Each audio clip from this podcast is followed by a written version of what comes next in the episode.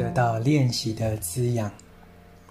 尽量处在当下，享受眼前的食物，欣喜同坐一桌的人。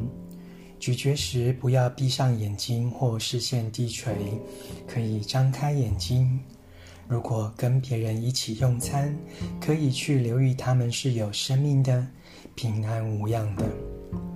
带着觉察咀嚼时，带来滋养的就不只是食物，也受到修习正念、平静和快乐的滋润。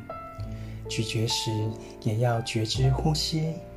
享受呼吸的同时，感恩自己有能力进食，从食物中吸吸收养分。前途一行禅师怎么吃？